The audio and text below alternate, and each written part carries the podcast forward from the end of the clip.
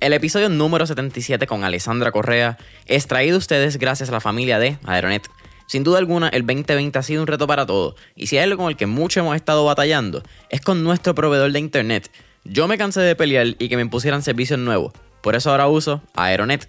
Con más de 20 años de experiencia, Aeronet provee soluciones de fibra óptica y wireless que son sólidas y confiables para que puedas enfocarte en lo que realmente importa, tu negocio. Además, si estás cansado de perder dinero cada vez que se va el internet, por lo menos a mí eso me pasaba un montón antes, Aeronet también provee soluciones con redundancia para que tu negocio siga operando en todo momento. Comunícate ya al 787-273-4143 o visita aeronetpr.com y pregunta por la oferta más reciente que incluye internet dedicado empresarial e instalación gratis. Pero no lo dejes para después, porque esta oferta es válida solamente hasta la semana que viene si estás escuchando esto en diciembre, porque es válida solamente hasta el 15 de diciembre del 2020. Recuerda 787-273-4143 o visita aeronetpr.com. Nunca nadie ha logrado nada grandioso, increíble, tomando rutas cortas, tomando atajos. Siempre que te aparezca, te doy los 10 pasos para que logres una vida exitosa. Peligro, red flag, eh, no tomes esa ruta. Nunca, siempre que te encuentres en la disyuntiva de dos rutas, la más corta, la que se ve que llega más fácil, tiene hoyos en el camino, tiene trampas. Toma la ruta larga siempre.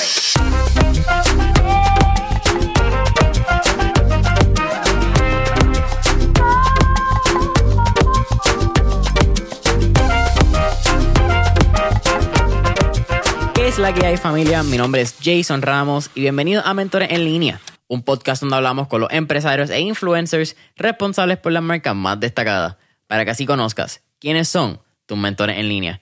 Y en el episodio de hoy me acompaña Alessandra Correa, quien es ingeniera, abogada, empresaria y fundadora de Imprende, una organización que promueve y facilita la educación empresarial en Puerto Rico y América.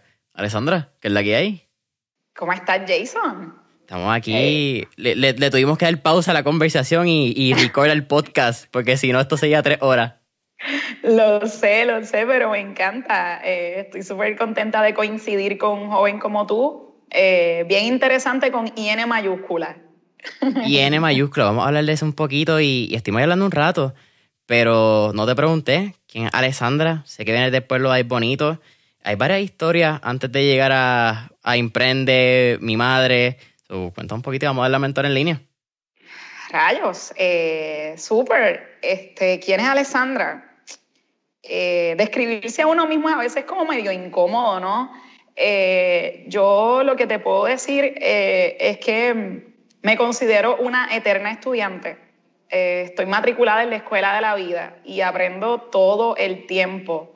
Soy una eterna estudiante, soy inquieta soy hiperactiva, según cuentan mis padres y la leyenda. Soy, tengo mucha, soy una eh, entusiasta, eh, una persona energética y creo que de, de, esa base parte todo lo que ha sido mi, mis 35 años en este mundo. Eh, me considero bien apasionada por las cosas que me, que me interesan, soy bien selectiva y si te fuera a decir una descripción mía es que a mí me gusta dar el 300 en todas las causas o todos los proyectos a los que me entrego y siempre eh, me enfoco en dar lo mejor de mí en todas las facetas de mi vida. Así que creo que en mi faceta empresarial, en mi faceta como estudiante, profesional, hija, hermana, madre, esposa, pues eh, líder empresarial, pues siempre me encuentro a mí misma dando el máximo si miro para atrás en estos 35 años. Estudiaste en Mayagüez, eres 802 y estudiaste ingeniería. Me parece muy interesante. Yo siempre he dicho que los ingenieros tienen un, valor añadido al momento de emprender y es lo sistemáticos que son. Es entender que media vuelta una tuerca puede hacer que la máquina funcione mucho más efectiva. Sí, eh, creo que ese fue el gran valor que obtuve de la, de la, profesión de la ingeniería y la he aplicado en prácticamente todas las metodologías de Imprende nacen por mi mente ingenieril de entender que había un sistema eh, o unos pasos eh, iguales para todos los que deseamos emprender, aunque emprendamos desde diferentes perspectivas, rutas, productos, servicios, encontré que hay unas hay una ruta en común y eso se lo debo a la ingeniería. ¿Por qué decides estudiar abogacía? Pues estuviste cinco años en Mayagüez, que es un montón. Sí, este, 179 créditos. En ingeniería civil es la ingeniería que más créditos tiene. So, estuvo bien intenso esos cinco años de mi vida mientras era tenista del colegio. Eh, fueron quizás los más intensos de toda mi vida. Eh, si supieras que lo incidental fue la ingeniería y lo que siempre supe que quería hacer era ser abogada. Desde pequeña, mi gran sueño fue ser abogada. Eh, yo firmaba licenciada Correa desde que yo tengo uso de razón, mis papás tienen muchos recuerdos. En la escuela me decían, ahí viene la abogada. A veces los maestros me decían, Alessandra, no te estamos diciendo que abogues por nadie. Yo me encontraba siempre, y Mister, es que esto es injusto, es que mira, usted no sabe lo que pasó, permítame contarle. yo pienso que yo traje eh, de nacimiento esa inclinación por abogar. Eh, y bien interesante, te voy a contar cómo todo conecta, ¿no? Pero eh, cuando yo entendí que a mí me gustaba abogar, pues me fui a estudiar abogacía porque esa es la profesión que tú piensas que en donde vas a abogar por las cosas que crees, por las personas, por esto de hacer justicia. No quiero frustrar a los, a los colegas abogados que escuchen este podcast, pero no encontré eso en la profesión legal. Eh, lo, encontré ahora en mi faceta empresarial, pero eh, me fui en busca de ese sueño que tenía, lo cumplí eh, obtuve demasiado conocimiento y enriquecimiento profesional en mi carrera como abogada, pero mm, cuando fui a la realidad de ejercerla, no estaba allí lo que yo estaba buscando. Así que seguí reinventándome, esa es la vida misma. Seguiste reinventando, te vamos a hablar cómo nos reinventamos y cómo se reinventó Emprende. Ahora con esto de la pandemia, yo creo que ese es el tema de, cerrar el año. Esto se está grabando ya el, el primero de diciembre. Que, by the way, feliz Navidad a los que nos están escuchando. Ya está es como que la temporada más cool. A ver si termina el 2020 de una manera positiva. Así es, así es verdad. ¿eh? felicidades a todos. Ya estamos en Navidad. Se siente ya el espíritu navideño. Estoy medio loco porque pusimos la, la, todo, iba a decir las prendas, pero pusimos la, la decoración de Navidad. Como que antes del pavo fue como que, dale, let's get it. ¿Dónde están las canciones de Navidad? Es verdad, es verdad. El Christmas Spirit nos entró como, como antes para ver si cancelábamos un poco lo que estaba pasando. Mucha gente, le, este, esta eh, época llega y como que lo energiza. Así que Boricua al fin nos gusta celebrarla hasta casi febrero, pues ahora empezamos, qué sé yo, yo conozco gente desde que septiembre sacó el árbol de Navidad. Así que me preguntas por la reinvención de Emprende eh, wow, creo que por aquí se va a ir el podcast completo, porque es un tema bien interesante y que lo tengo bien fresco para compartirte muchos detalles de cómo ha sido nuestro proceso de reinvención. Sabes que eh, una de las cosas que a mí me pone incómoda de emprender, en el buen sentido, es que si nosotros queremos fomentar la innovación, el emprendimiento, creo que la mejor manera de fomentarlo es desde el ejemplo, es desde la experiencia. Y todo el tiempo yo me pregunto si realmente Emprende está dando el ejemplo de innovación, de reinvención, de creatividad, eh, de emprendimiento que nos gustaría promover en el mundo. Y eso es una responsabilidad bien grande, ¿verdad? Eh, hay muchas organizaciones que promueven el emprendimiento y la innovación, pero cuando tú en sí los buscas, no reflejan eso. Y creo que es algo que a mí me, gusta, me ha gustado de manera intencional eh, promover, así que durante estos cinco años me he puesto incómoda y he puesto incómoda a todos los que han estado formando parte de esta travesía en, wait, pero si somos emprende, eh, tenemos que hablar de innovación y emprendimiento desde nuestro ejemplo. Entonces, en la pandemia comenzamos a darle bien fuerte al contenido de reinventate empresario, aprovecha esta oportunidad y a mí me seguía creciendo y aumentando el ruido en mí misma de, oh, y, y qué tal si alguien te pregunta, e emprende cómo se reinventó, sin saber que Jason Ramos me lo iba a preguntar el 1 de diciembre. Eh, ¿Verdad? Yo no sabía que íbamos a tener este encuentro, pero para mí me parece una pregunta bien obia que alguien de wow, ella es la que promueve la reinvención y, y, cómo Emprende se reinventó. Y fue una motivación muy interesante el cómo yo me puse incómoda desde marzo con esta pregunta de cómo yo iba a contestarla. De la incomodidad pasé a la acción. Así que te puedo decir que el primer paso de la reinvención de Imprende fue eh, crecer personalmente.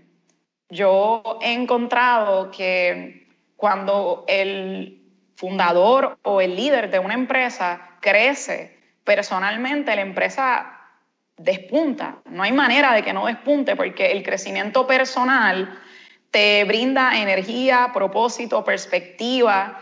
Eh, y esa energía, perspectiva, propósito te permite crear y reinventar. Así que desde marzo, Jason, yo entré en un periodo de hibernate, se puede decir, en donde apagué todo lo que estaba encendido en mí de modo operativo eh, de Imprende. Dejé Imprende corriendo con los tremendos líderes que tenemos en esta organización y jóvenes. Se estaba todo operando y yo me fui a leer, me fui a reflexionar sobre mi persona, sobre lo que había sido esta trayectoria en los cinco años, dónde estaban mis oportunidades de mejorar a nivel profesional y personal. Me fui a leer, a escuchar podcasts. Eh, me fui a reflexionar mucho. Tuve tanto espacio de pensar eh, que creo que le voy a agradecer siempre al 2020 que me haya permitido encontrar este espacio que no había tenido yo creo que nunca en mi vida, porque siempre estuve haciendo, ¿verdad? La vida no está todo el tiempo programado en metas y en lo que viene próximo y me gradué de, ingeniería y fui a estudiar leyes y luego me inserté en mi madre y luego fundé Puerto Rico Gourmet y luego fundé Imprende y luego vamos a crecer Imprende y este espacio lo sentí que lejos de hacer estuve haciendo, ¿verdad? Este espacio de ser eh, y fue el primer paso.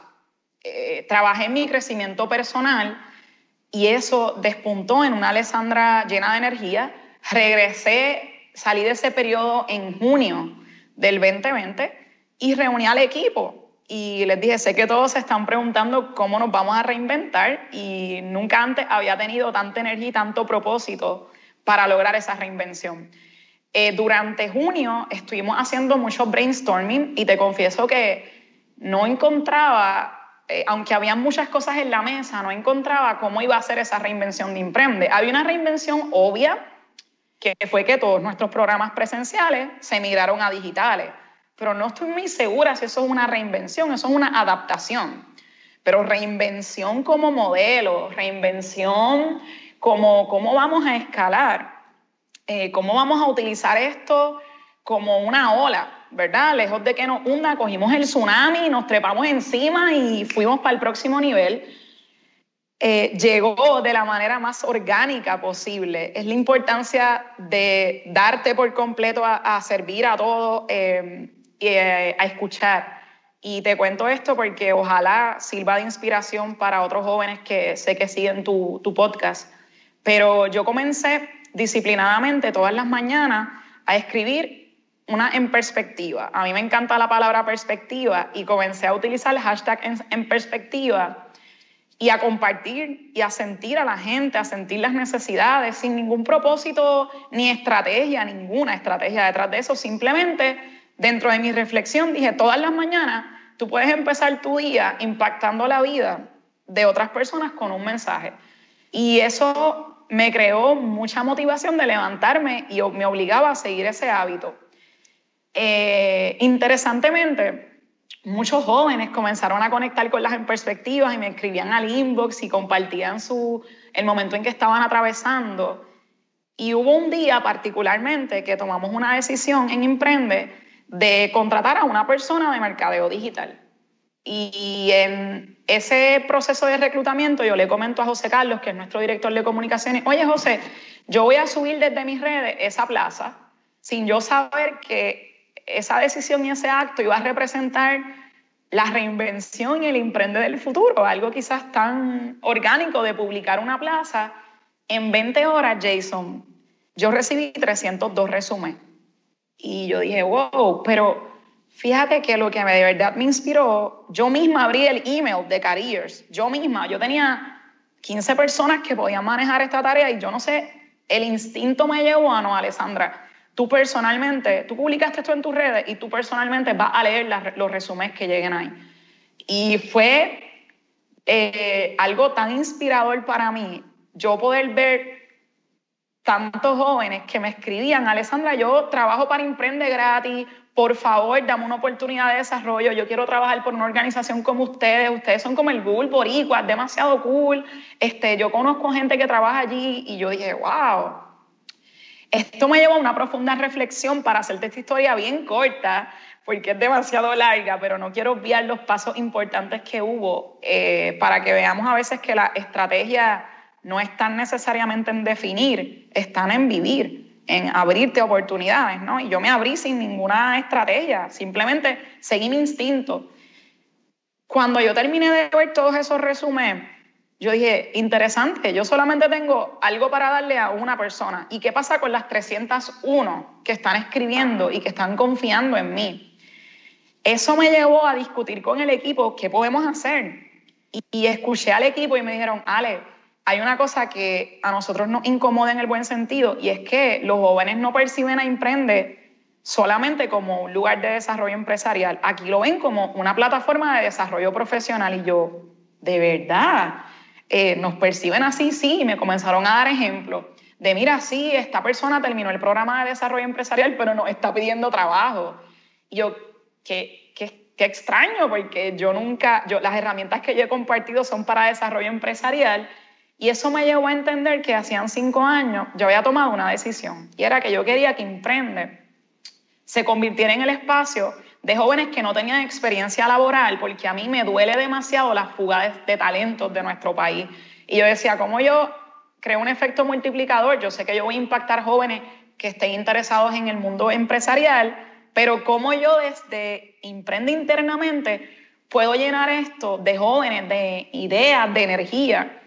Y ahí até todos los cabos. Yo dije, wow, es verdad, yo llevo haciendo esto hace cinco años. Le pedí al equipo que me dijera cuántos jóvenes han pasado por aquí. Vale, hemos sido 30. Yo, wow, 30 jóvenes. Hablo con varias mentoras y colegas en el área de recursos humanos, las llamé y le dije, mira, ¿qué crees de esto que me pasó? Recibí 302 resumés, saqué los números, han pasado 30 jóvenes que han tenido su primera experiencia laboral. Ale, 30 jóvenes, una organización infinitesimalmente pequeña si la comparas con organizaciones eh, de miles de empleados, ¿no? Y de años, de 30 años en el mercado. Mira, eso no lo tiene ni mi empresa, que somos mil empleados. Eso es un dato bien interesante. Y para hacerte esta historia corta y que puedas indagar y preguntarme otras áreas, pues ese fue la punta de lanza de la reinvención. Ese, en ese momento, Jason, yo entendí que Emprende, más allá de ser una plataforma de desarrollo empresarial era una plataforma de desarrollo integral, en donde nosotros podemos empoderar a todos los individuos, ya sea de manera personal, profesional o empresarial. Y ese statement fue un detonante aquí. Hay un antes y un después de ese día que establecimos en conjunto eso. Eso nos llevó a desarrollar la plataforma Talento In que va a lanzar ahora en enero eh, que desde ya aspiramos a que sea la plataforma de desarrollo profesional para jóvenes más importante de Latinoamérica. Eso fue como, yo sentí que en mi mente se soltó un eslabón que yo tenía. Yo sentía que a mí me faltaba algo en Imprende y no encontraba qué. Yo decía, pero ¿qué más puedo hacer? Y cuando encontré eso, sentí que me liberé, que liberé el potencial de Imprende porque nos estábamos limitando a impactar a solamente las personas que querían el mundo empresarial y pues, eh, según las estadísticas eso es menos de un 20%. Cuando destapamos esto y descubrimos, dijimos, wow, hablábamos ahorita de la estrategia del Océano Azul, wow, este es Océano Azul, no lo habíamos visto. Hay el 100% del mercado eh, que nuestra inspiración siempre son los jóvenes, aunque tenemos programas para otras edades, la punta de lanza siempre son los jóvenes ¿Cómo es posible que en cinco años no me había dado cuenta que sí tenemos oportunidad de desarrollar y potenciar a jóvenes eh, que buscan desarrollo profesional? Y esa, Jason, es la reinvención más importante de Emprende, probablemente sea eh, el descubrimiento más importante de la historia de nuestra organización, porque va a haber un antes y un después de, de este momento. Y si te fijas, no nació de mente estratégicas, de conseguir un asesor, de hacer estudios de mercado, nació de un crecimiento personal y de una intención de verdaderamente servirle a los jóvenes. Así que por ahí podrás tener muchas curiosidades, cuéntame. Tengo como cinco o seis puntos que voy a ver cómo lo, si de alguna manera, si se puede, los conectamos todos, porque estoy seguro que se me va a olvidar uno al final. Pero, wow, mencionaste muchas cosas. Mira, eh, tengo actually varias apuntadas que mencionaste, solo la puedo dejar para después. Pero lo que mencionaste es la fuga del capital de, de empleado y del brain power que tiene Puerto Rico que si no me equivoco nosotros tenemos, creo que es la tasa de mujeres graduadas de ingeniería más alta en los Estados Unidos. Son uno, la tenemos. Eso, es eso es increíble, vamos a empezar por ahí.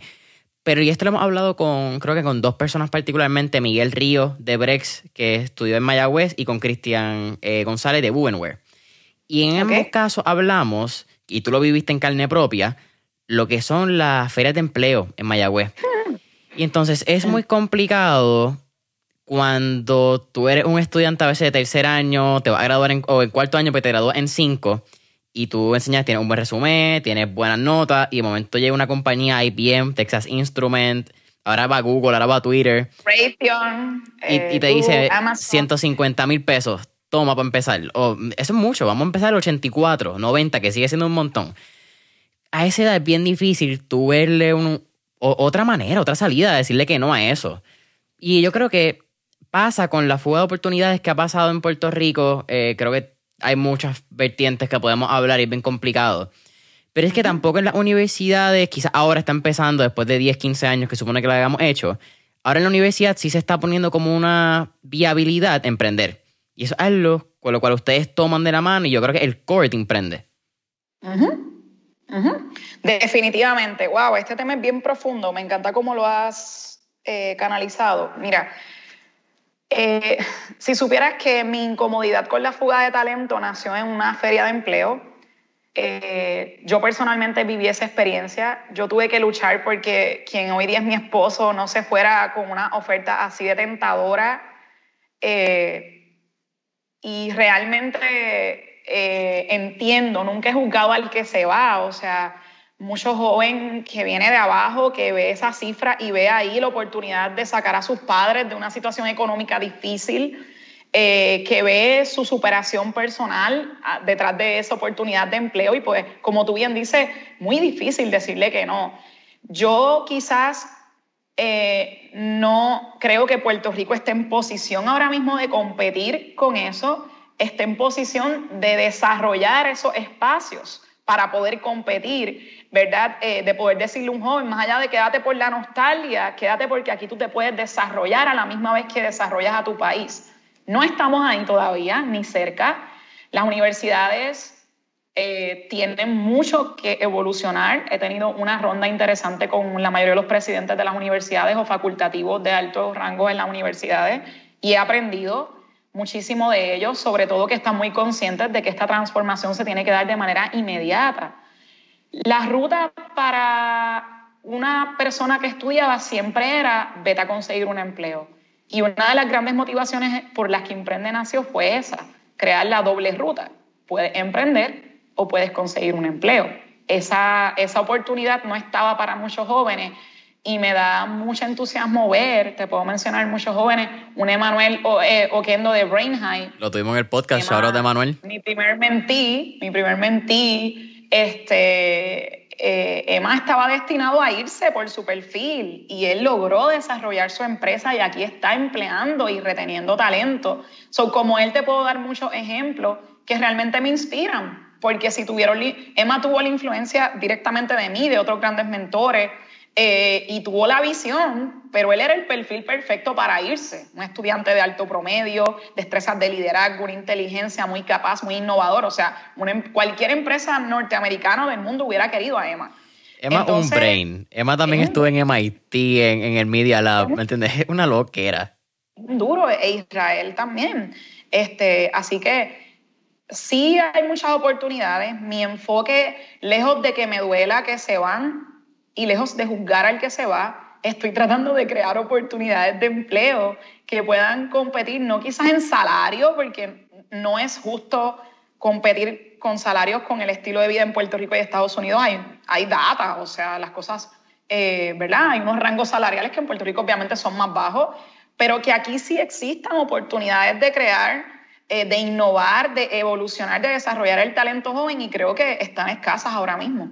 O si, si no es que están escasas, no estamos logrando llevar a los jóvenes a esas oportunidades. Y creo que eso nos motiva muchísimo ahora eh, a través de Talento Inde, cómo no solamente Emprende se eh, crea estas oportunidades, sino que conecta a los jóvenes con estas oportunidades. También hay algo bien interesante, Alessandra, que, que yo creo, y esta es mi opinión, Jason Ramos. El 2020 el estado de las redes sociales ha creado y aquí en mi opinión, voy a tener mucho cuidado cómo lo digo, con lo que digo, pero ha creado una falsa ilusión de que el empresarismo es algo fácil. Y yo creo que hemos visto, y, y es medio interesante porque emprende sale porque emprender está in. Pero yo también pienso que emprender se ha convertido en being the new rapper, como dice Gary Vee. Se ha convertido en algo bien shiny, lo que yo le llamo el shiny syndrome, el shiny object syndrome. Como ahora los empresarios tienen carros bien grandes o lujosos, las casas, los viajes, eso se, promueve un poco más. Y yo creo que por tener esa visión de que quizás puede ser fácil, muchas personas tratan de emprender, hacen su primer venture, no les sale bien o no sale, porque es normal que tu primera idea no salga bien. No todos somos Mark Zuckerberg, que by the way tampoco fue su primera idea. Facebook no fue el primer éxito de él. Y entonces empieza como que un stumble, empieza como que, ok, esto no me salió bien, pues ya no quiero, no quiero ser empresario. mi pregunta es, ¿tú crees que emprender es para todo el mundo? No. Qué bueno que me trae esta oportunidad, qué bueno que trae el eslogan de emprender está in, el cual si te das cuenta retiramos. Eh, no lo utilizamos eh, desde hace mucho tiempo. yo no tengo ninguna, ninguna incomodidad de compartir con todo el mundo mis aprendizajes porque he crecido y evolucionado. Cuando yo me lancé eh, con Imprende yo tenía otra visión, muy distinta a la que tengo hoy. Si llego a tener la misma, pues he perdido cinco años de aprendizaje, ¿no? En aquel momento yo tenía una visión de que si todo el mundo tenía acceso a las herramientas y le dábamos a los jóvenes quizás esta guía, esta dirección, todo el mundo lo podía lograr. Y me choqué con muchas paredes, porque cuando empecé a darle a un montón de jóvenes, incluso hasta el capital, y veía que no era posible, entendí e internalicé que el empresarismo no es la ruta para todo el mundo. De hecho, desde hace mucho tiempo atrás he estado enviando un mensaje consistente. El empresarismo no es un atajo para tener el éxito, no es un refugio para tus problemas, eh, no es tu ruta si no sabes qué hacer con tu vida. No sabes qué hacer con tu vida, quieres ser empresario. Si estás buscando hacerte rico, rápido y, quieres dar un, palo, juega todos los días la loto a ver si así te va mejor. Eh, pero definitivamente no. Y creo que en, aquel momento, en mi inocencia, quizás no me juzgó, nunca juzgó a la Alessandra del pasado porque no sabía lo que sabe hoy. Yo me lancé y quizás muchos jóvenes o muchas personas dijeron, ah, pero si, eh, ¿verdad? El mensaje era, si ella puede, yo puedo. Y yo creo que eh, no, lejos de que me imiten o de que yo quiero ser como ella, yo, yo quise hacer accesible herramientas de educación empresarial solo para aquellas personas que tienen la verdadera vocación y llamado. Que si hay un jibarito allá en el bonito eh, con pueblano mío, de escuela pública como yo, que si existen mujeres en los residenciales públicos como el programa que recién lanzamos, que tengan acceso a las herramientas de educación empresarial. Pero eso no quiere decir que esas herramientas de educación empresarial significa, al yo hacerlas accesibles para todo el mundo, que todo el mundo puede emprender. Y estoy de acuerdo. De hecho, hasta cierto punto me siento incómoda con algunos influencers empresariales que andan por ahí diciendo, sigue mi ruta, si yo lo logré, tú puedes. Eso es una forma irresponsable de promover el empresarismo eh, no estoy de acuerdo con ella porque creo que no hay dos rutas iguales, porque toda aquella persona que te esté exhortando a seguir la ruta que él siguió para que tú tengas éxito te está engañando. Porque yo te puedo dar absolutamente todos los pasos que yo he seguido, Jason. Te puedo dar hasta el capital y tú no vas a poder hacer exactamente lo que yo hice, porque no hay dos emprendimientos iguales, porque tampoco hay dos seres humanos, dos seres humanos iguales. Así que todo es muy relativo al, emprendedor detrás de la idea.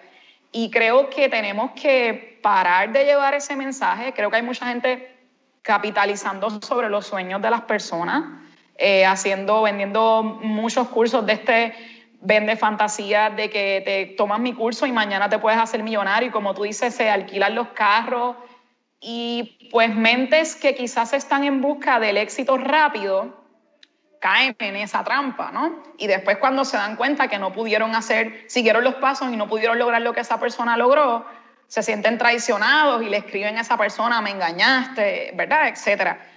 Yo me he cuidado demasiado, Jason, de no ser esa persona. Por eso en Emprende no le cobramos nada a ningún emprendedor. Por eso la educación empresarial es accesible, gratuita. Nadie puede decir que Emprende me cobró por lo que me enseñó.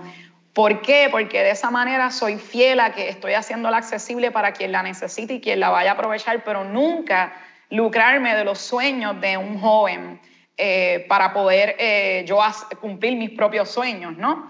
Así que eh, creo que tenemos que reenfocar lo que son los influencers empresariales. Creo que tenemos que eh, liderar de manera más responsable este tema porque hay muchos jóvenes que están tratando de imitar, aunque yo tengo una frase que dice que el que imita se limita. Toda persona que se lance a emprender por imitar a Jason, a Alessandra, quien sea, a todos los mentores que han estado aquí, a todos esos jóvenes les digo, retiren esa estrategia, porque si ustedes imitan a alguien se están limitando. Y siempre que vayas en busca de un atajo, estás cayendo en la trampa más famosa de todos los tiempos. O sea, los filósofos, los influencers, las grandes mentes, eh, nos han dejado un legado bien interesante y consistente. Nunca nadie ha logrado nada grandioso, increíble, tomando rutas cortas, tomando atajos. Siempre que te aparezca te doy los 10 pasos para que logres una vida exitosa, peligro, red flag, eh, no tomes esa ruta, nunca, siempre que te encuentres en la disyuntiva de dos rutas, la más corta, la que se ve que llega más fácil, tiene hoyos en el camino, tiene trampas, toma la ruta larga siempre. Y creo que todo el que sale allá buscando que me resuman los libros, que me den todo, hay gente, Jason, que me, me llama o me escribe y a mí me incomoda, yo se lo dejo saber a todo el mundo mira Alessandra, para que me montes el negocio. Yo no le monto negocios a nadie,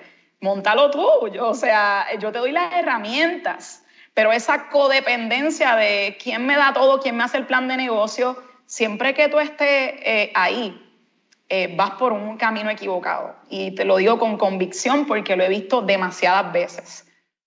Yo opino que también esa dependencia de, o codependencia tiene que ver mucho pues con el estado colonial que hemos tenido por los 500 años, siempre miramos como que dependemos de arriba.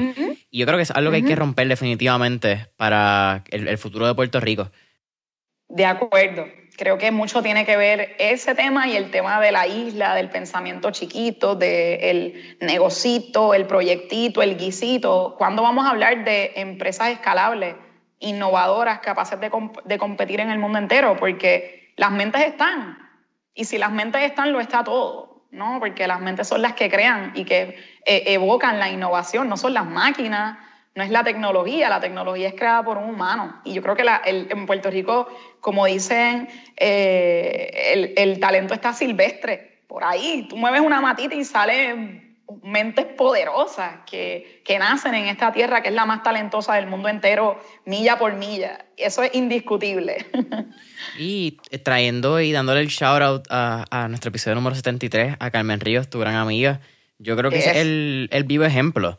Tú tenías un snack tropical, que ahora es el nombre, antes era un dulce típico, donde tú fácilmente podías competir en un 100 por 35, competías en las ferias, competías en las panaderías, que fue como ellos empezaron pero dijeron, no, el 100 por 35 podemos actuar local, pero tenemos que pensar global.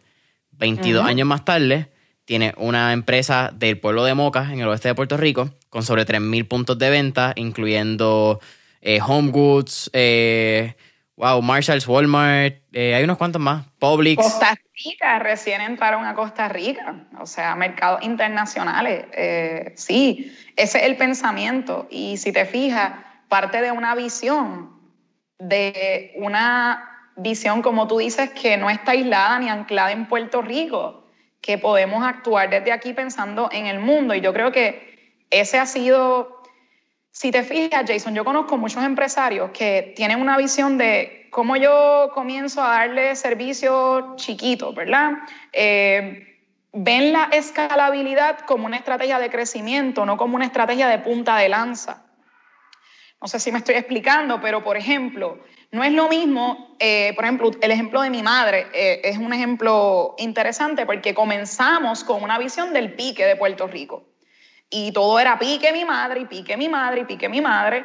Y un día, de hecho, mi esposo y grandes mentores me pusieron bien incómoda, pero ¿por qué pique?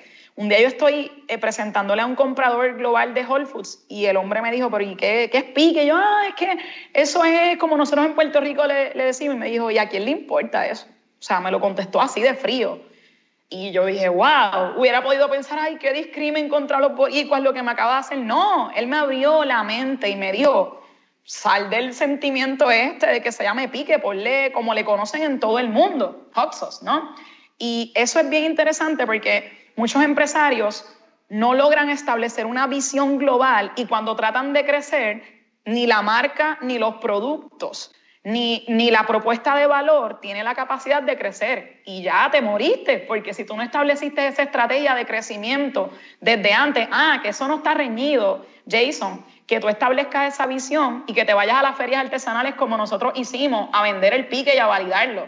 No está reñido empezar chiquito pero aspirar a algo grande. Y muchos empresarios boricuas, cuando, por ejemplo, se topan con la palabra exportación, se encuentran con que su marca no es exportable, con que sus productos no tienen mercado global, no tienen oportunidad porque nunca fueron pensados eh, de manera global.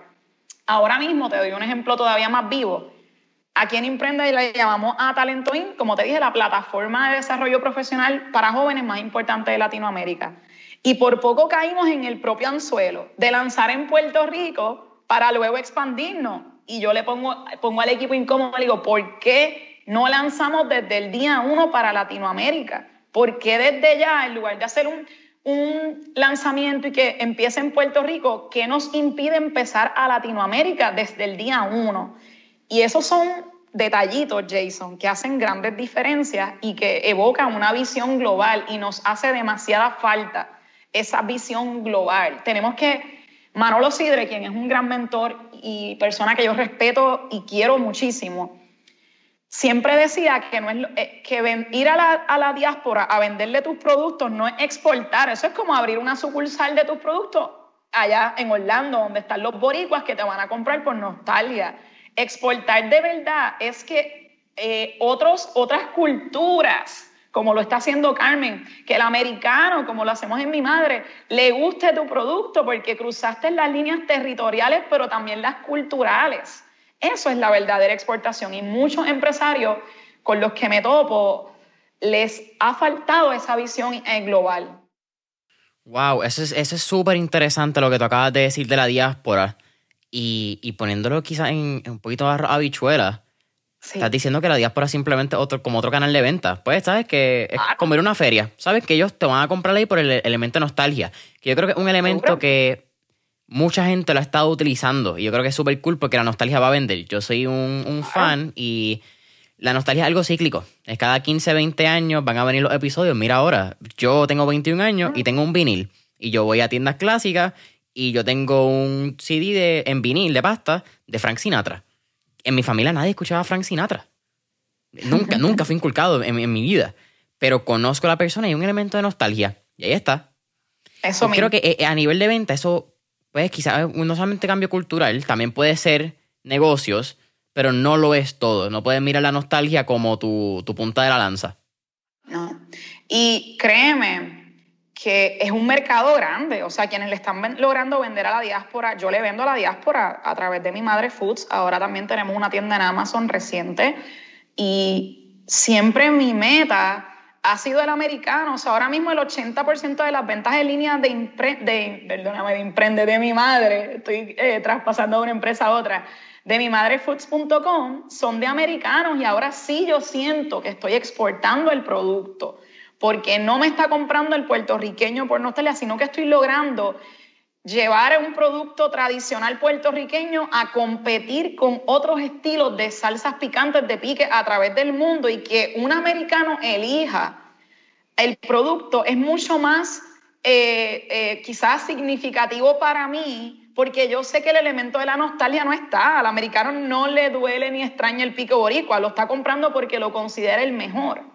Y eso es otra categoría. Yo creo que debemos dejar de pedirle al boricua que nos apoya lo local con nostalgia y con compromiso. Yo no creo en eso, Jason, no me va a ver eh, pidiendo apoyar de aquí. No quiero la lástima. Si tú quieres que te apoyen, crea el mejor producto del mercado y orgánicamente el puertorriqueño te va a apoyar, pero esa obligación social de apoyar al de aquí, yo lo voy a apoyar sí, solo sí, tiene una propuesta valiosa e innovadora. Y creo que debemos salir de ese ay bendito, el apoyarle aquí por ay bendito, qué chiquito, que chévere, vamos a poner incómodos a nuestros empresarios a que creen las mejores propuestas de valor y el, el boricua nos va a apoyar orgánicamente eh, a seguir hacia adelante. Yo quiero darle para atrás a un, a un tema que no sé si también era. Yo creo que lo que, lo que estábamos pensando en el mismo punto, a ver cómo se ido conectando. Y es lo que, con lo que mencionamos, que emprender no es para todo el mundo. Pero yo también creo que hay un súper valor añadido que ustedes lo han hablado, que es el intrapreneurship. Está el entrepreneurship y el intrapreneurship. Pero tú lo mencionaste en el ejemplo vivo de Emprende, que tú tenías un gran equipo de jóvenes que trabajaban dentro. Y yo creo que eso es lo más cool cuando tú formas una cultura corporativa donde tú le das la libertad a los jóvenes y, o, empleados, no tienen que ser jóvenes, para que ellos puedan crecer, puedan innovar dentro de la empresa y no sea simple un, mero trabajo, que es lo que pasa a veces. Y yo creo que eso es algo bien cool mencionarlo porque, mira, quizá nos escuchan 200, 300 personas. No 200, 300 personas necesariamente van a crecer su negocio, pero that's fine. Pero si te gusta innovar, encuentra una empresa que creen, que creen esto.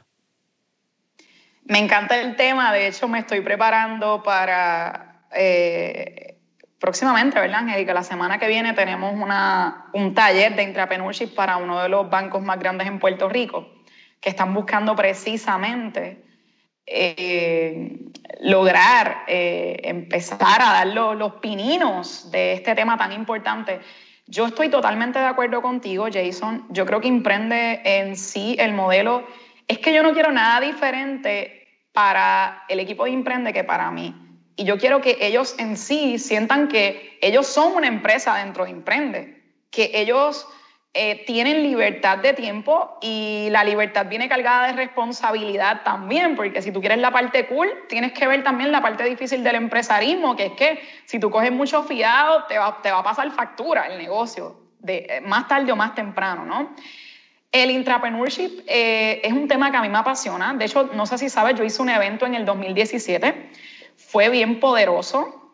Eh, hubo demasiada retroalimentación de las empresas que estuvieron allí. Y es una forma de poner incómodas a las empresas en Puerto Rico para que comiencen a fomentar esto. Yo creo que sería bien interesante, como tú dices, quizás hay jóvenes por ahí o personas de cualquier edad que se sienten perdidos porque no logran encontrarse dentro de un desarrollo empresarial, pero tampoco encuentran ese espacio en el mercado laboral. Y si logramos crear más espacio, probablemente más mentes estuvieran aportando en el desarrollo eh, económico del país. Así que eh, hay mucho por hablar del tema. Vamos a ser mucho más intencionales en este tiempo porque queremos que los talentos IN vayan a trabajar en empresas donde promueven el intrapreneurship, el intraemprendimiento, ¿verdad? Como le llaman en español pudiera hablarte un montón del tema porque lo conozco, me he leído un montón de libros de cara al evento del 2017, eh, pero te diría que lo que puedo decirle para que se lleven algunos colegas empresarios es que el intrapreneurship no nace de una estrategia ni de forzar, nace de permitir el libre flujo de las ideas. Y para tú permitir el libre, el libre flujo de ideas, tienes que tomar riesgo el intraemprendimiento no nace de eh, el líder diciendo, eh, ah, pues dale, eh, traigan mis ideas para después el líder banear esa idea. la posición de un líder es empoderar, es permitir que otros creen. Y en ese proceso creativo, Jason, a veces no es tan fácil porque uno siente como líder que se te está yendo el control y ahí es que viene el pensamiento para contrarrestarlo.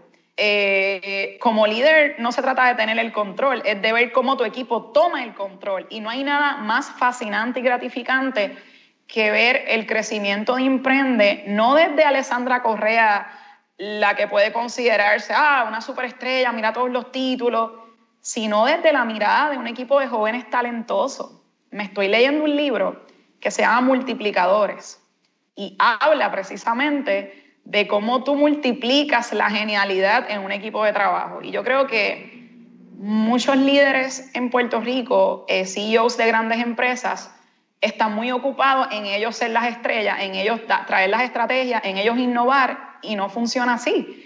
Y hay mucho trabajo, mucho campo, Jason. Me diste por un tema que me encanta, demasiado eh, por dónde podemos atajarlo, pero creo que voy a ser más intencional en hablar de este tema.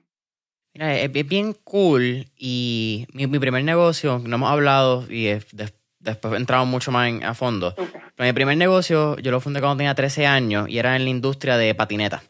Y lo que yo me di cuenta de todas estas marcas de California, nosotros trabajamos con marcas de Brasil y Canadá, particularmente en lo que es surfing y skateboard, es que son bien centradas en la cultura. Internamente, ellos buscan personas que les apasione lo que venden, que les apasionen las patinetas, que les apasione el, surfing, la ropa. Y cuando tuve la oportunidad de ir a los trade shows, me di cuenta que sí era como vendían. Ellos no, no te vendían la compañía por vendedor sino era por pasión, porque lo que ellos hacían realmente representaba unos core values, no solamente de ellos, pero de la compañía también. Y yo creo que en Puerto Rico también eso se ha. We've gone over it. Como que simplemente se ha obviado. Y a veces queremos hacer negocios y hacer dinero. Y el dinero es importante. Y todas las estrategias también. Pero, y creo que fue Angemili La Torre, actually, también, by the way, un, fuerte abrazo a Angemili, nuestra entrevista número 20, que lo puso recientemente en Instagram, que era, las estrategias están cool, pero si no tienes cultura, las estrategias van a ser difíciles. Sabes que hay una frase muy famosa que dice que la cultura se eh, come a la estrategia en el desayuno. Eh, esa frase la puedes buscar, ahora mismo no me acuerdo eh, quién es el, que la cita, pero es una frase en inglés, ¿verdad? La, cultura se come a la estrategia en el desayuno. Lo que eso quiere decir es que si tú no tienes una cultura, no va a haber quien ejecute la estrategia. So, pasa la mayor parte del tiempo construyendo la cultura y observa cómo el equipo desarrolla y ejecuta estrategia. Eh, esa es la figura, la verdadera figura de un líder, el que saca lo mejor de otro. Yo siempre creo en el cuidar primero la casa.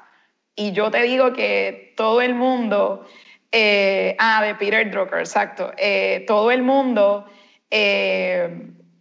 piensa en crecer y en vender, yo pienso en cómo hacer más felices, cómo encontrar gente con pasión, como tú dices. Yo creo que el criterio rector para contratar a alguien en Emprende es asegurarnos de que existe ese match, que Emprende tiene una oportunidad en algo que a ti te apasiona, independientemente del dinero. Si yo no tengo esa oportunidad, yo lo único que tengo para ti, Jason, es dinero, pues como decía Henry Ford, si tú lo único que haces en una empresa es dinero, eres bien pobre. Así que eh, creo que... Eh, si tú lo único que tienes para atraer talento a tu empresa y a todas las empresas grandes, porque esta es la estrategia, de darle un montón de beneficios económicos, de darle un salario que tú consideras wow, para después subutilizar ese talento, para después dejarlo en un cubículo allí, que, que pase el tiempo y no le permita escalar, los pongo incómodos. ¿Por qué no cambiar esa fórmula? ¿Por qué sí buscar buenos beneficios, pero que el dinero no sea la punta de lanza? Porque eso es como comprar un talento para después subutilizarlo. Y creo que debemos hablar demasiado de este tema, de cómo se dan los procesos de reclutamiento y qué le tenemos para ofrecer a esta generación millennial y la Z, que buscan más allá del dinero. Ya está comprobado que no, el dinero no los mueve. Ya yo creo que debemos aceptarlo. Eh, es alto conocido. Te voy a pasar un, libro después, se llama Gen Z at Work. Lo escribió la pareja de padre e hijo Stillman, Jonah and David Stillman, creo que son los nombres. Y habla de eso mismo, cómo las corporaciones tienen que empezar a abrirse. Y esto fue antes del 2020. Este libro fue escrito, creo que fue 2017, cuando sale. Y hablaba no solamente de lo que es una estrategia digital, ser físicamente, pero digital también como corporación como mi generación también espera que tengamos un, un CSR, un Corporate Social Responsibility, donde seamos más abiertos al, Open Work, al Open Desk. Y yo creo que mm. eso es bien avanzado para hablarlo en Estados Unidos actualmente, cuando estamos mirando que el mayor de la generación Z tiene 24 años, supone que cumpla 25 ahora en el 2021. Wow, 2021 ya, qué fuerte, el 2020 pasó tan rápido. Para Puerto Rico será aquí a 15 años, quizás cuando veamos esta adaptación completa, si es que en algún momento la vemos. Y, yo creo que eso es algo clave para poder retener el talento de mi generación en Puerto Rico?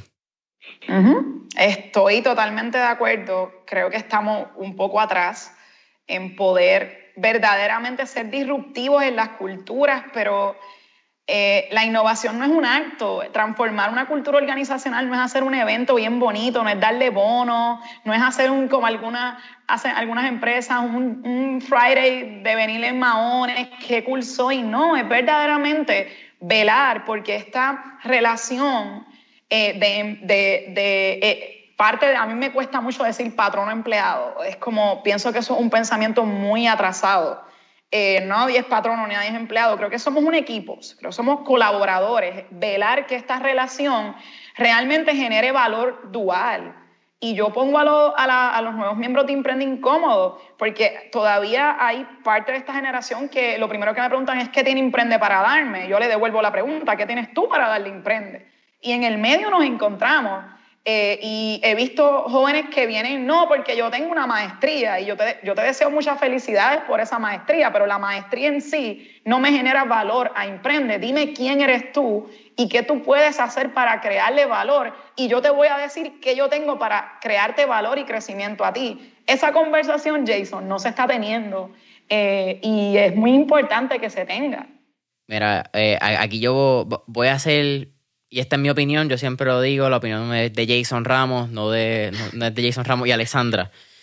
Pero en este, en este punto de vista, cuando hablamos de mi generación y hablamos de, de, los grandes abogados sociales que pretendemos ser, porque como ahora todo el mundo tiene Instagram y todo el mundo tiene TikTok, pues cada cual sabe súper bien y son las personas más defensoras de todos los problemas sociales que están pasando en el mundo.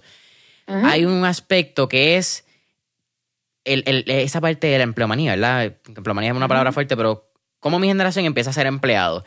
Y pues por la edad que tengo, naturalmente tengo muchas amistades que se están enfrentando o a que no consiguen empleo o a que sus primeros empleos son en una paga baja. Y lo primero es que se quejan, ah, que me están pagando esto, me están pagando lo otro. Mi pregunta hacia ellos, que me ha causado varios problemas y varias relaciones que no son las mejores ahora mismo, es que yo le pregunto, ¿qué tú estás ofreciendo para que te paguen más? What's your added value? Ah, que, que soy un buen empleado. ¿Y? Y igual que tú eres un buen empleado, hay 3.000 personas más que están en la misma posición que tú. 3.000 personas más que están buscando la misma oportunidad de tú. No estás jugando en un mercado 100 por 35, estás jugando en un mercado global ya.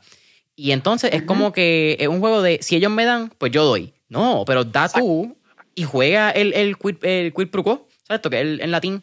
Sí. Eh, estoy totalmente de acuerdo, Jason. Yo creo que todos los miembros de Imprende actualmente tienen como valor el ser desprendidos. Yo hago unas pruebas bien interesantes, no las voy a decir públicamente, pero te las puedo decir en un café, de ver cuán desprendidos realmente están del dinero y cómo podemos crearnos valor y cómo manejamos esa expectativa y me he topado con todo tipo de jóvenes, aquellos que piensan, ah, esto es una empresa millonaria y ¿por qué no me pagan más?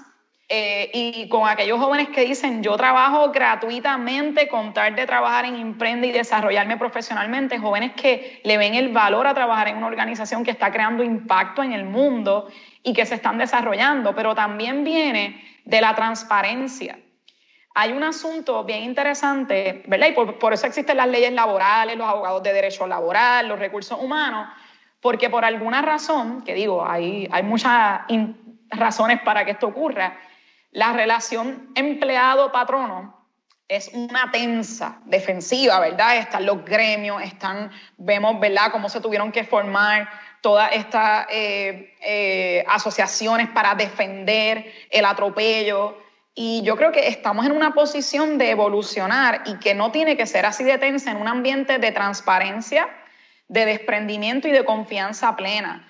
Yo creo que el empleador, la empresa que esté en posición de traer un talento, tiene que también ponerse incómodo y no verlo ni como un número más, ni como que trabaja para mí, es también tener empatía y agradecimiento de esa persona que desea ser parte de un sueño que tú tuviste un día y que desea venir a ofrecer tus talentos a esta organización y cómo tú vas a darle lo mejor de ti. Esa dinámica no se da. A veces yo hablo con colegas empresarios muy allegados y me dicen, Ale, de verdad que yo no puedo ni pensar ni creer lo que tú haces. Cuando yo les cuento las cosas que yo hago aquí en la organización y las decisiones que yo tomo, ellos me dicen, es que tú no puedes poner como prioridad al equipo de trabajo porque ¿y qué pasa si las decisiones financieras y, y qué pasa con esto y qué pasa si abusan de tu nobleza? Y yo siempre digo que yo le doy lo mejor de mí a todo. Y si alguien no aprovecha la oportunidad, lo lamento por esa persona, pero yo personalmente le di la mejor experiencia que yo pude y la mejor paga. Hay un tema, yo era emprendido, si a mí la gente me tiene que pedir un aumento, es porque yo hay algo que no estoy viendo. Porque si yo tengo la oportunidad de darle un aumento y no lo he dado, y esa persona está aquí sacrificándose, yo no estoy entendiendo algo. Creo que liderar, ser un líder empresarial hoy día, Jason, nos pone mucho peso y hay muchos empresarios que no están dispuestos a asumir esa responsabilidad. Y no es que están mal, pero se tienen que conformar con un equipo ok. Si tú quieres un equipo wow, tienes que hacer las cosas que nadie está dispuesto a hacer. Y por ahí podemos seguir abundando y te puedo dar muchísimos ejemplos de cómo esto genera una, una, cultura en base a la transparencia y confianza, no de cuidarme porque quieren atropellarme. Y todavía hay muchos jóvenes que vienen con esa visión de es que están explotándome, eh, es que están aprovechándose de mí.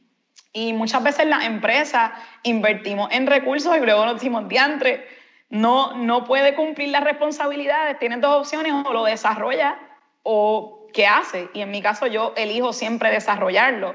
Así que es un asunto, como tú dices, quid pro quo y de cómo nos aportamos valor de manera inmediata y gradualmente. También mira el largo plazo, si estás desarrollando. Yo creo que también hay un... Yo, le echo la culpa a las redes sociales, que es la gratificación instantánea, instant gratification. Y eso es un mal, porque el empresarismo no es de un día para otro. Ni el empresarismo ni nada en la vida, Jason. O sea, hay gente que quiere entrar a un empleo y busca un aumento de manera inmediata y no se han preguntado nunca, ¿yo me lo merezco? No es que, es que, es que yo sé de amistades mías que cobran 20 dólares la hora en esta posición. Pregúntate qué hace él en esa compañía que está generando ese valor, ¿verdad? Es, un poco el pensamiento individualista. Eh, y como tú dices, como está todo interconectado y tenemos tanto acceso a la información, a veces nos creamos unas expectativas irreales. Si es que también la gente no está ready para esa conversación, es una realidad.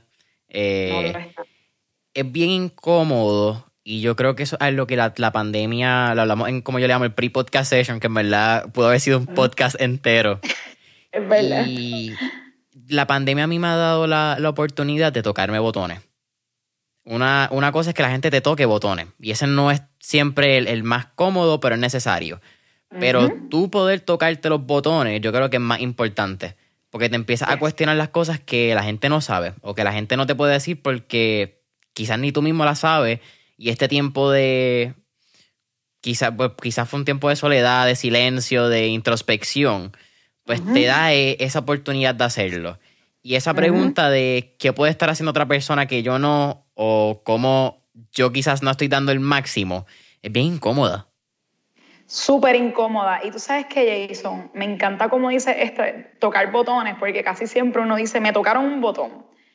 Pero tú tener la valentía de tocarte el botón a ti, sabiendo que eso te puede crear una crisis emocional, existencial, porque eres tú, como quien dice, atacándote a ti mismo, ¿verdad?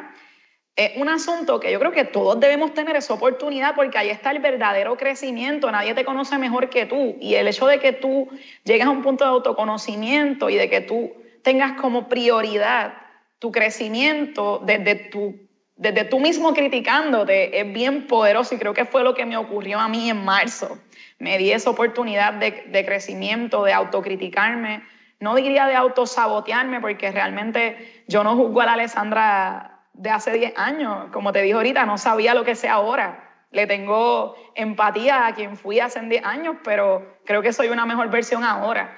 Eso todos los días y ojalá me mire de aquí a 10 años y me sienta que todavía sigo mejorando. Es la, es la principal misión de todos los seres humanos, encontrar tu mejor versión todos los días. Y no creo que todo el mundo está listo para esa conversación como tú dices. Mira, a mí me gusta usar quizás una de, de, las frases por la cual yo trato de vivir. Eh, son, es una que realmente como que la divido en dos partes y yo trato de ser un por ciento mejor todos los días. Por la fórmula de interés compuesto de multiplica 1.001 por 365 y multiplica .999 por 365 días. Va a haber un crecimiento bien diferente. Pero dos, todo lo que hago, o, la mayoría de las cosas, trato de estar consciente de preguntarme, mi yo de mañana, estar orgulloso de lo que yo de hoy hizo. Y esas cosas son bien cómodas también, porque, y Amazon un, un caveat no es que va a tocarte los botones y te va a dar latigazos. Pero también mencionaste el hecho de, yo le tengo empatía a quien yo fui hace 10 años. Pero eso también demuestra que tú te diste la oportunidad de crecer y te diste la oportunidad de ser. Porque si lo pongo un ejemplo bien concreto, el podcast. Yo traté hace, qué sé yo, como hace dos meses, yo traté de escuchar el episodio 16, que no fue hace tanto tiempo, el episodio 16 fue en febrero, como febrero 10. Yo no pude escuchar la mitad, porque me daba cringe, decía, anda pal, en serio este era yo. Pero a la misma vez digo, pero es que si en aquel momento yo escuchara el episodio número uno, iba a ser la misma reacción. So, this is never gonna change. Esto no va a cambiar. Simplemente tú vas a seguir creciendo y vas a decir, wow, mira cuánto crecí de aquí a acá, pero mira cuánto me falta para lograr ser lo que quiero ser. Sí.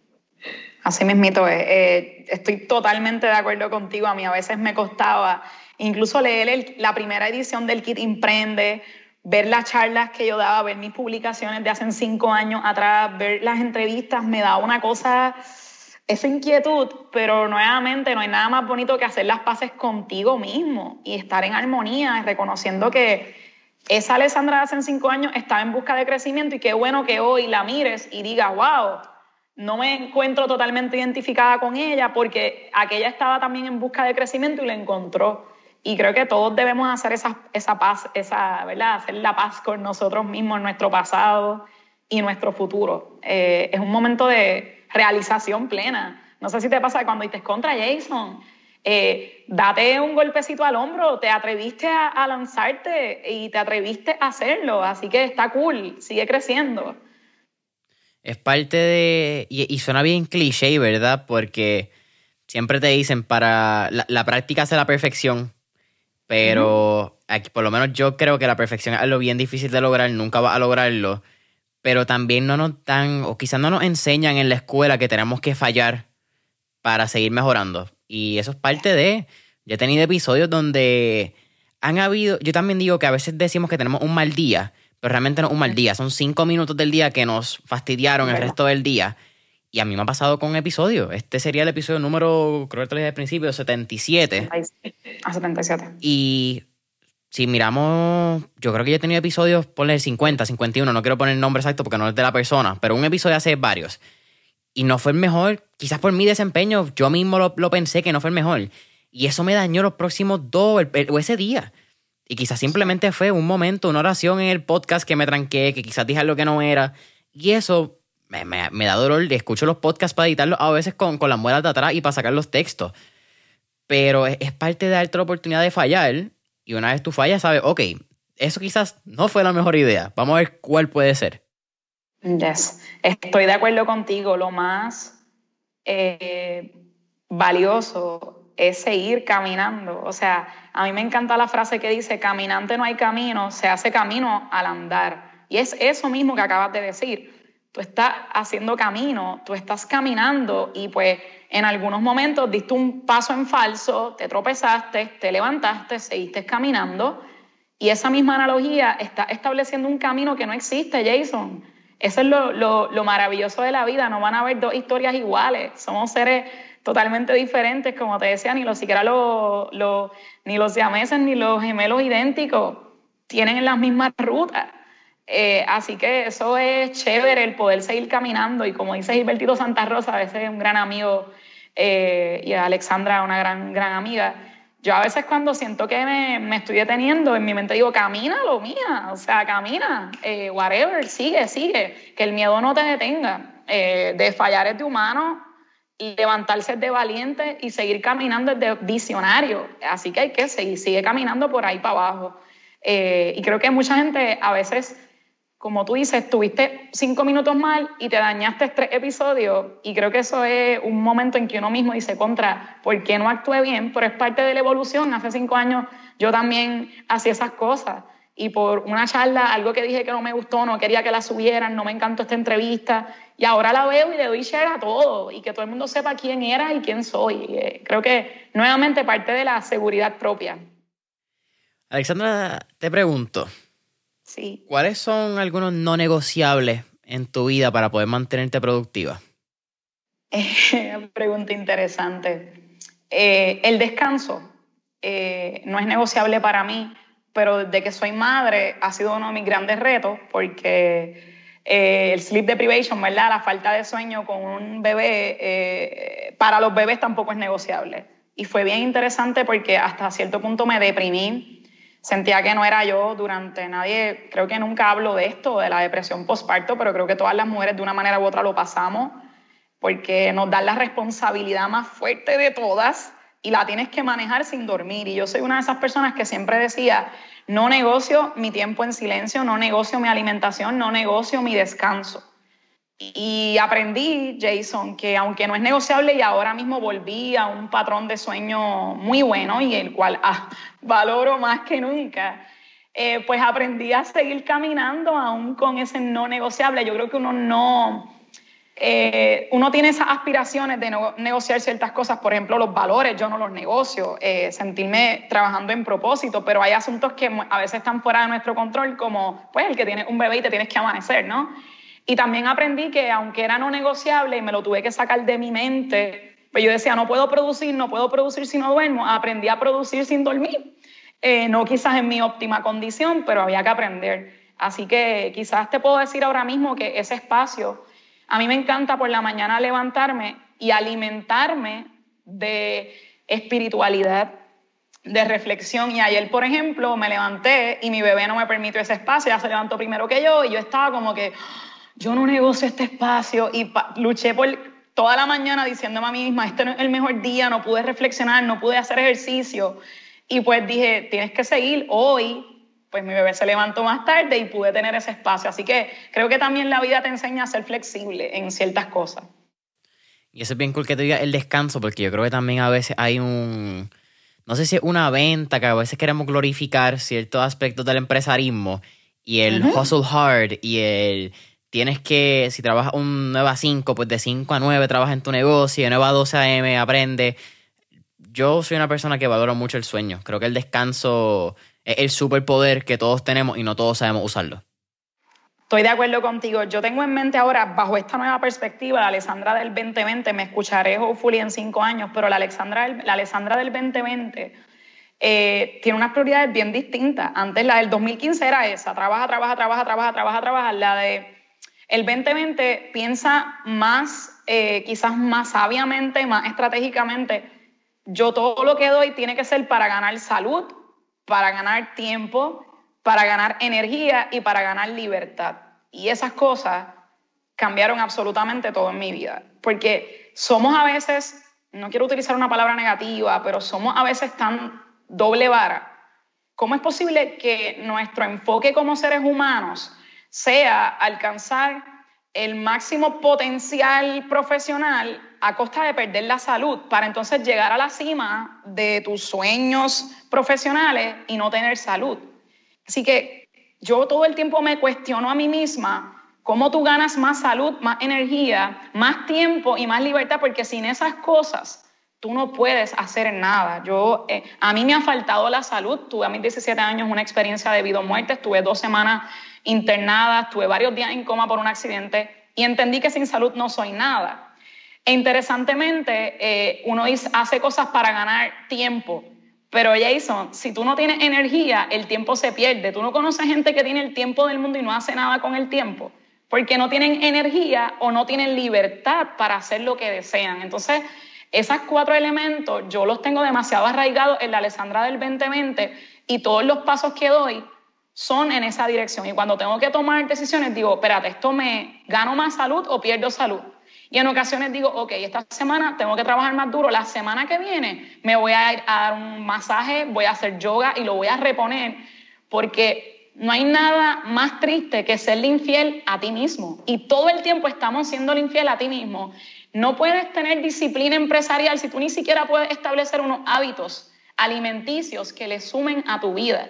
Y hay gente que le suena duro esto, pero yo pienso que ese es tu, tu, cómo tú le eres fiel a ti mismo, cuidándote, Y la gente, tú los ves por ahí, no, yo trabajo, es que no tengo tiempo para comer bien, no tengo tiempo para hacer ejercicio. Y entonces, ¿para qué tienes tiempo? Porque no estás teniendo tiempo para vivir. Todo lo que estás haciendo lo haces en un piso en falso, porque si se te acaba la salud, no hay nada más que hacer. Eh, así que creo que esa filosofía me, me mantiene ahora mismo muy enfocada y dirigida y me siento cómoda porque la Alessandra del 2015 no tenía ese balance ni esa perspectiva y cometí muchos errores que me pudieron haber costado más caro. Gracias a Dios los pude salvar y, a tiempo reenfocarme. Y, tú dijiste el... Es que un par de cosas. Tenía dos, sí, como que tenía dos cosas en mente. Creo que a veces somos ricos de tiempo. Y esto quizá un poquito profundo. Estaba leyendo un realmente fue un post en Instagram, un story, que tiene que, que es de un libro, y no, no busqué cuál era el libro, pero decía que si tú pudieras preguntarle a Warren Buffett si él cambiaría 2 billones de dólares, por, o viceversa, que un joven de 20 años y Warren Buffett le preguntan al joven de 20 años, si te doy 2 billones de dólares, ¿tú los cogerías a cambio de tu edad? Y viceversa, y comparan este juego de tener dinero con cómo lo puedas disfrutar.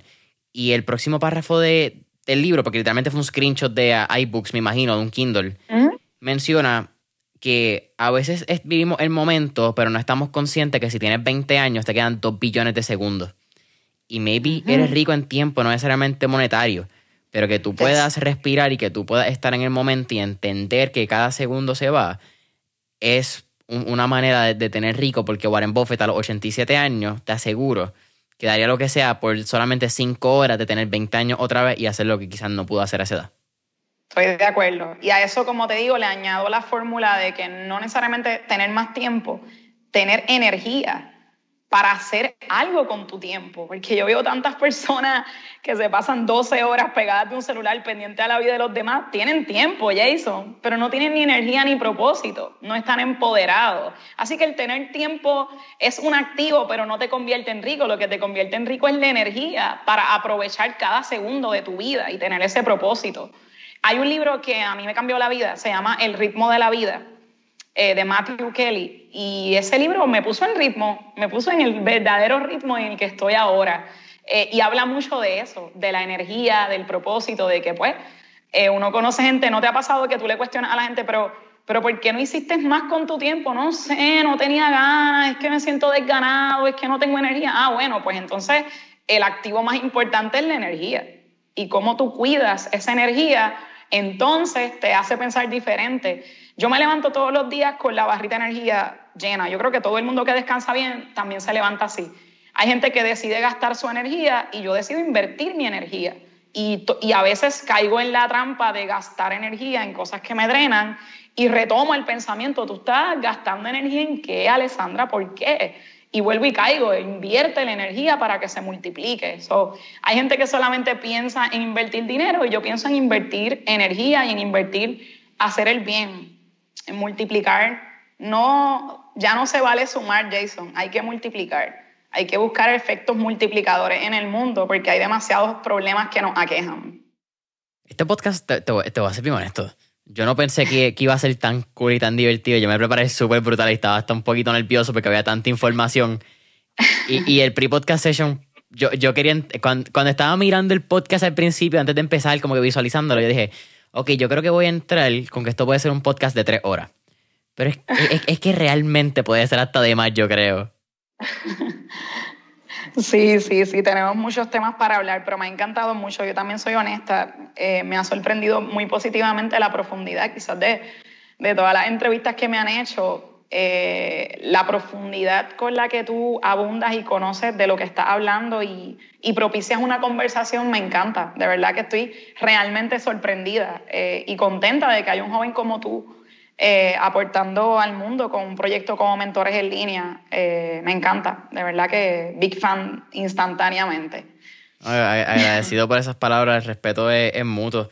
Y hablando de, de mentores, algo que no hablamos fue lo que es mi madre pero quiero y, comparto la misma eh, oportunidad, creo que el, el nombre, de que mi papá fue mi primer mentor también. Y tu papá, uh Servando Correa, también fue tu primer mentor. ¿cuál ha sido la experiencia quizá o, o lo que has aprendido de que tu papá sea tu mentor, que yo creo que es una oportunidad muy particular que no todo el mundo tiene, pero también emprender y ver cómo tu papá emprendió y, también él eh, se reinventó e innovó en su época. Eh, wow, me has puesto la pregunta más difícil de todas. Yo, tengo demasiados consejos de papi. Yo creo que hice un blog hace poquito de lo, una, un estatus en las redes de todas las cosas que papi me ha enseñado. Son muchas, pudiera ser un libro. Creo que hay dos eh, cosas que me marcaron positivamente y una de ellas es que mi papá no se queja de nada, Jason. O sea, él no tiene tiempo para quejarse. Y cuando yo llegaba, como yo digo, con el yoripari donde papi, ay papi, que él rápido me lo cancelaba, pero que tú te haces quejando, actúa, toma el control tú, no hay tiempo para llorar. Si tú quieres llorar, no hay problema, te secas las lágrimas y sigue. Y desde pequeña, yo a veces me, me molestaba porque decía, papi, ¿por qué tú no me dejas llorar? Yo soy un ser humano. Y él no, yo no he dicho que no llore. Llora si quieres y camina. Lo que no puedo este, comprender es que te sientes en ese sofá a llorar y a quejarte. Y eso, lo más chulo del consejo y por lo que más respeto a papi es porque él ha sido el perfecto ejemplo de no quejarse, ¿verdad? Hay padres que te dicen no haga esto, pero ellos hacen lo contrario. Mi papá es un ejemplo de cómo él aplicó una vida de no quejarse. Y si la vida de mi papá pudiera ser un podcast completo, porque papi ha tenido tantas tantas situaciones y como el hombre no se queja de nada, tú lo llamas y él siempre está contento, buscando cómo reinventarse, aprovechando cada día al máximo. Y creo que esa ha sido una lección demasiado importante que he tenido esa luz, eh, ¿verdad? Mi papá ha sido mentor, ha sido guía, ha sido luz, ha sido un provocador de muchas cosas. Lo segundo que papi me enseñó fue ese tema de dar desprendidamente. Papi, papi decía que dar de lo que te sobra no es dar. O sea, la caridad esta de darle 100 pesitos bendito a una persona, cuando tú tienes un millón en el banco, él dice, eso no es dar, eso es aguaje, como decimos en el campo. Dar es cuando tú le das los 100 pesos que no tenías para darle. Y eso a mí me marcó siempre porque a mí me, a, mí me gusta ser desprendida, pero de verdad. Eh, de que quizás yo no, no, no, te, no te puedo dimensionar cuánto papi marcó mi vida en ese aspecto de que a mí no me gusta darle a nadie lo que me sobra, me gusta darle cosas que de verdad me cuesten darle. Por ejemplo, mi tiempo, no todo se trata de dinero, ¿verdad?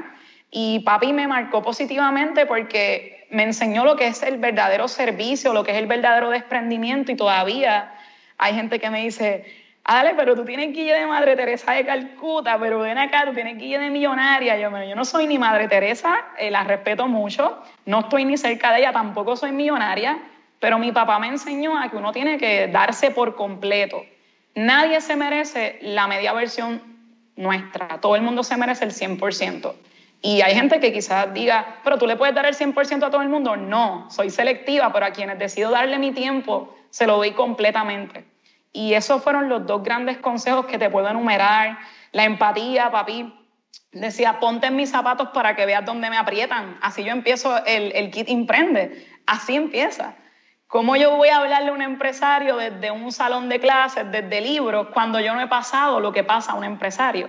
Yo hablo desde la experiencia, Jason. Yo nunca te voy a hablar aquí de lo que yo creo porque me leí esto o por la teoría de otra persona. Todo lo que yo te acabo de compartir ha sido por lo que yo he vivido. Y soy muy cuidadosa en, a veces digo, bueno, yo leí esto, pero no lo he vivido, ¿no? Eh, y creo que eh, eso de papi me marcó demasiado. Esos tres consejos, te puedo dar 20. Eh, esto probablemente es un proyecto futuro de extraer toda esa sabiduría de papi, pero es una figura demasiado importante en mi vida.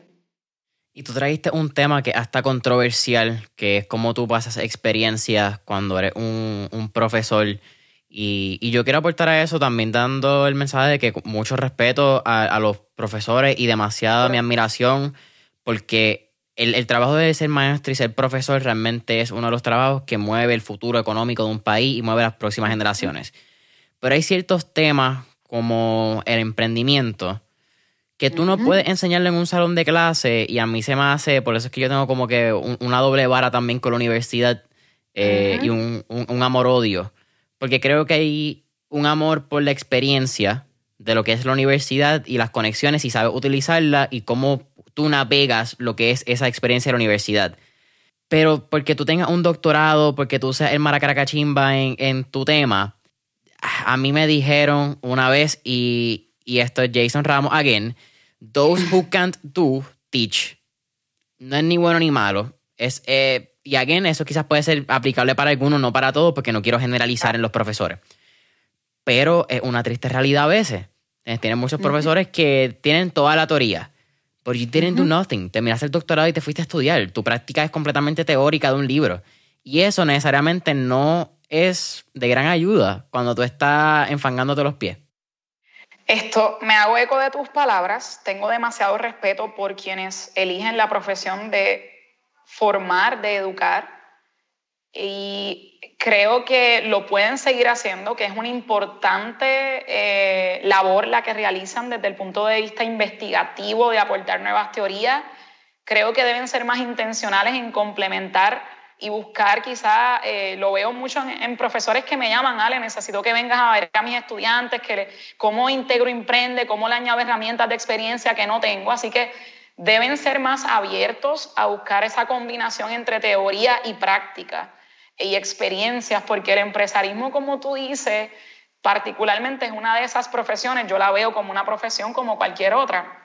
Y a veces me río porque la gente piensa que se levanta un día y puede operar una empresa. Es como si un doctor se levantara hoy y mañana dijera, voy a operar en centro médico. Really, si tú no te has preparado, tú no has vivido, pues así ocurre con el empresarismo. Creo que eh, es una de esas profesiones que requiere vivirlas, que requiere experimentarlas, pero no está reñido con que esa aportación teórica eh, te reste. El problema es cuando le decimos a alguien emprende desde la teoría, ¿no? Emprende desde la teoría y la práctica debe ser la ecuación ganadora, pero tengo demasiado respeto por los profesores que dedican su vida a esto. Es un poco quizás lo que estábamos hablando en el pre-podcast session de y esto es un término, yo no sé si ellos se lo robaron también, pero yo me lo robé de, Roberto Martínez y Rorrobe Chávez en su conversación, que es la infobesidad, como ellos la llaman. Yo creo que muchos doctores del doctorado, no doctores de, medicina, pues tienen ese síndrome o, padecen de la infobesidad, porque leen tanto, estudian tanta teoría y pues no es lo que es, si no lo aplicas, te quedas gordo. Eh, no es lo que sabes, es lo que haces con lo que sabes. Y ahí creo que en ese puentecito se caen muchas personas que no logran accionar. ¿Para qué tú tienes conocimiento si no puedes accionar? Eh, creo que ese es uno de, los grandes retos que, existen en el mundo de, de, las universidades, de los académicos. Sí, es complicado esto, una conversación entera. Alessandra, para mí ha sido un, placer tenerte aquí en Mentores en línea. Siempre al final tenemos tres preguntas, un poquito más relax, fuera de negocio, fuera de, la conversación seria que hemos tenido. La primera, si pudiéramos montarnos en este trip Back to the Future y montarnos en un DeLorean, ¿qué época, década o periodo histórico te gustaría visitar y por qué? Wow, eso está bien profundo. Eh, te voy a ser honesta, nunca lo he pensado y eh, así que me llegue rápido. Eh, la revolución industrial eh, pudiera ser una, época que, pudiera interesarme por, lo, por, lo que, por los grandes eventos, innovaciones, mentes que hubo en esa época, lo que lograron hacer. Eh, pero tengo que darle mayor pensamiento, Jason, a entender dónde quisiera transportarme. Creo que esa te la puedo contestar así, probablemente cambie de parecer, pero eso es lo que me llega ahora. Yo creo que también eso es como una respuesta que va a depender del mood que uno esté por el día. Como que cuando uno coja la entrevista, como que de momento viste una película, te gustó otra poco y fue como que, esa es la que yo quiero ese día. Es verdad. sí, totalmente. Segunda pregunta. Tenemos un playlist en Spotify que se llama Mentores en el Playlist, donde tenemos todas las canciones que motivan y pompean a nuestros entrevistados.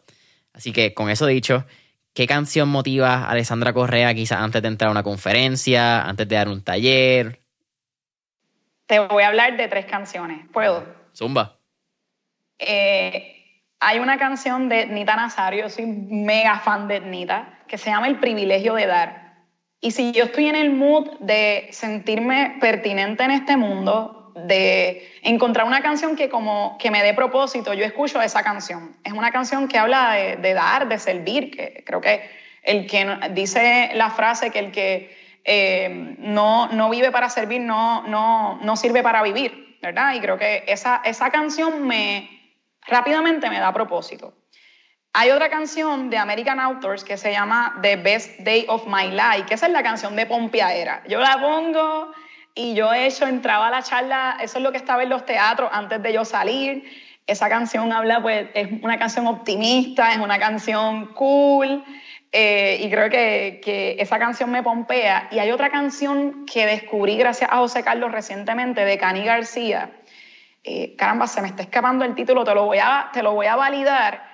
Eh, y habla también de servir. y es una canción que te da demasiada profundidad. A mí me encanta Cani también. creo que después de Nita, pues Cani ha logrado llenar también en mí muchas cosas. A mí me encantan los artistas que tienen profundidad como ellos. Y Cani es una cantautora sin precedentes y esa canción la he escuchado varias veces, te prometo que no me sale el título ahora mismo, pero habla de, de, las personas que logran ver más allá de, servirnos y logran ser puente para otros. Creo que esas tres canciones eh, me encanta escucharlas frecuentemente. Me gusta. Tercera y última pregunta, Alessandra. Quizás con un poquito con el propósito de Mentores en Línea. Cuando fundamos Mentores en Línea fuimos bien enfocados en crear un espacio de inspiración para la próxima generación. Normalmente, originalmente era 18 a 23, mientras fue creciendo el podcast, la audiencia creció a 18 a 30, 18 a 35, donde son periodos bastante particulares de, en tu vida. Pues si tú estás, tienes 18 a 21, estás o entrando a universidad, saliendo de escuela superior, saliendo de universidad. Y son unos periodos bien turbios en tu vida donde tú estás navegando, buscando qué quieres hacer. Necesariamente no sabes qué quieres hacer, pero todo el mundo a tu alrededor te dice qué es lo que tienes que hacer y, puede ser complicado. Con eso dicho, ¿cuál sería quizás ese tip o recomendación que Alessandra le daría a cualquier persona que esté en esa edad y quiera emprender, esté buscando quizás un intrapreneurship o qué hacer en la vida?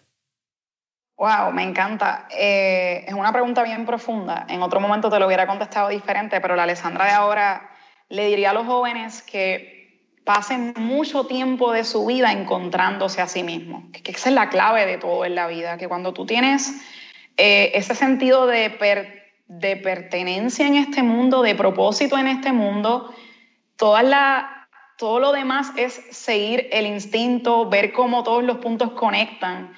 Eh, frases que le dejo aquí, eh, nunca imiten a nadie. Creo que ahora mismo, y la hablaba con mi sobrina, Titi, yo quiero ser como, y yo les interrumpo la frase, no, tú quieres ser Delianis la mejor versión de Deliani. No, como las otras personas tienen un rol importante porque todos tenemos inspiración en nuestra vida, pero el que imita se limita. Nunca nacimos originales, somos una versión original porque queremos convertirnos en la réplica de otra persona. Y los jóvenes de hoy día, como que no sé si, y no, no debo generalizar, algunos jóvenes de hoy día tienden demasiado a imitar y ese afán por ser como aquel, por ser como el otro, que los desvirtúa de su propia esencia. Yo creo que debemos encontrarnos primero nosotros para encontrar y más bien ni siquiera encontrar, construir el propósito que nos trajo a este mundo, ¿no? Eh, por ahí irían, nunca sigan los pasos de nadie, crea tu propia ruta, aunque cueste más trabajo y siempre que te encuentres imitando a alguien, y tomando la ruta corta, la que te va a traer más dinero, más rápido, eh, levanta un red flag porque no vas por una buena vía. Creo que esos serían mis consejos ahora mismo, eh, que sean fieles a ellos, a su salud, a, las cosas que verdaderamente importan, Jason. Que me yo he empezado a respetar más a las personas que cuidan su salud, aunque quizás no tengan un doctorado, una empresa millonaria, son las personas más sabias de este mundo, las personas que tienen hábitos de hacer ejercicios, que son consistentes y fieles a una nutrición intencional, que logran ver más allá de trabajar y trabajar y trabajar, tienen mi respeto en este momento más que nunca. Alessandra, para mí ha sido un absoluto placer y gracias por la conversación. ¿Cómo podemos conseguir Imprende en las redes sociales, website, eh, igual tu, tu Instagram que tiene una tremenda marca personal? Eh, cualquier evento que tenga, esto sale, como dije, el próximo jueves. Eso es 10 de diciembre, cualquier cosa que haya salido, en confianza. Súper. Eh, nos consiguen en Imprende, en todas las redes sociales, eh, Instagram, Twitter, Facebook, también tengo mis propias redes, Alessandra Correa, Alessandra se escribe con doble S, y también aquellos eh, emprendedores que quieran desarrollar o optimizar sus negocios en imprende.com hay un montón de contenido gratis y accesible para ellos. Y a todos los jóvenes que quieren potenciarse en el camino eh, profesional, sepan que viene Talento In ahora en enero y tenemos una plataforma que se está cocinando aquí y creo que va a ser de mucho valor para muchos jóvenes. Eh, así que creo que por ahí conectamos en cualquiera de esas vías. Perfecto. Familia de Mentores en Línea, saben que pueden conseguir a Mentores en Línea en Instagram y Facebook como Mentores en Línea. Dale cinco estrellitas, subscribe y deja tu comentario en Apple Podcast, eh, follow en Spotify. Y hasta la próxima. Gracias por todo, Alessandra. Gracias a ti, Jason. Ha sido de verdad un placer para mí coincidir contigo. Espero que no sea ni la primera ni la última. Así será.